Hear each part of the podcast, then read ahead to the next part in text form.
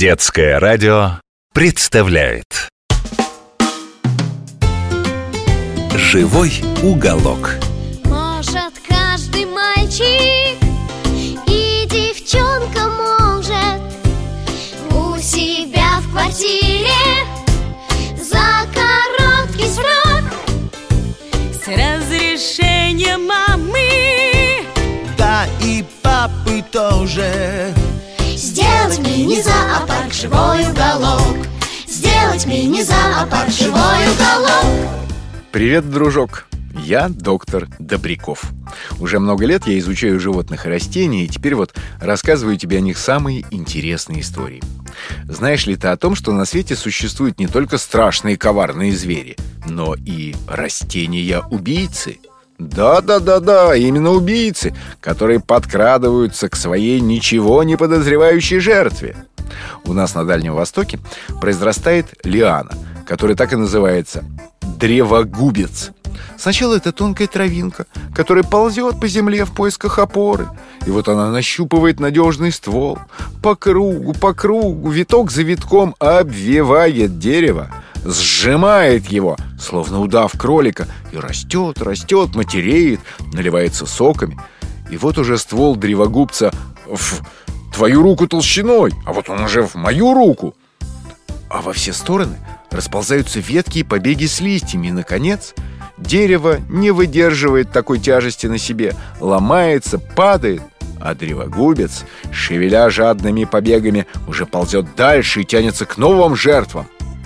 А можно выращивать древогубец у себя на даче, ведь э, под присмотром хозяина он не сможет душить местные растения.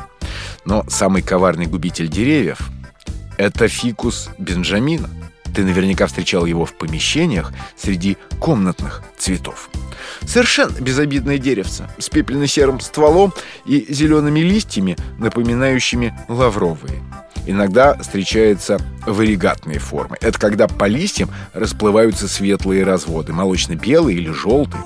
А еще очень часто фикусы фикусы Бенджамина, продают так. Сажают в один горшок 3, 5, а то 7 деревьев и переплетают их либо косой, либо решеткой. Вот ты сразу и понял, о чем идет речь.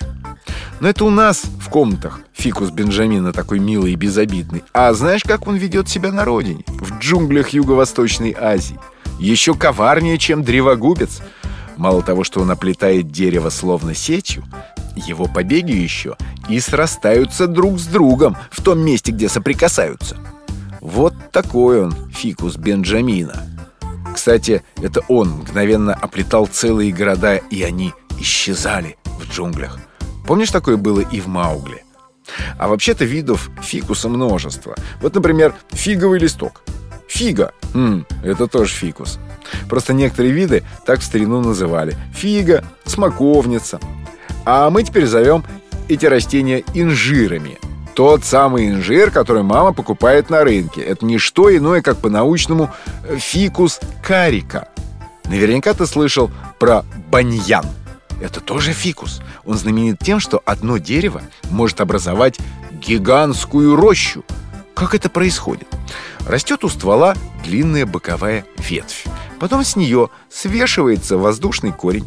Растет и корень, свисает, тянется к земле и вот, наконец, достигнув почвы, укореняется, деревенеет и превращается в еще один ствол дополнительный. Вот так у одного дерева и образуются стволы подпорки, у которых тоже отрастают своя зеленая крона. В Индии есть священный баньян, ему более тысячи лет, он настолько огромен, что под ним однажды укрылось от дождя целое войско, более тысячи всадников с конями. Но самый известный нам из этого многообразного рода фикус элястика, в переводе с латинского языка фикус каучуконосный – старину его еще называли бабушкин фикус. Это тот самый, у которого большие овальные листья, кожистые и блестящие. А каучуконосным его назвали из-за того, что в жилах его бежит каучук. Если срезать ветку или даже лист, то на срезе выступит белый млечный сок. Если дать ему засохнуть, он потемнеет и затвердеет, и получится вот тот самый настоящий каучук. О, прости, дружок, приходится прощаться на самом интересном месте. Но ничего, я тебе потом обязательно расскажу и про каучук, и про другие фикусы. Так что до встречи. «Живой уголок».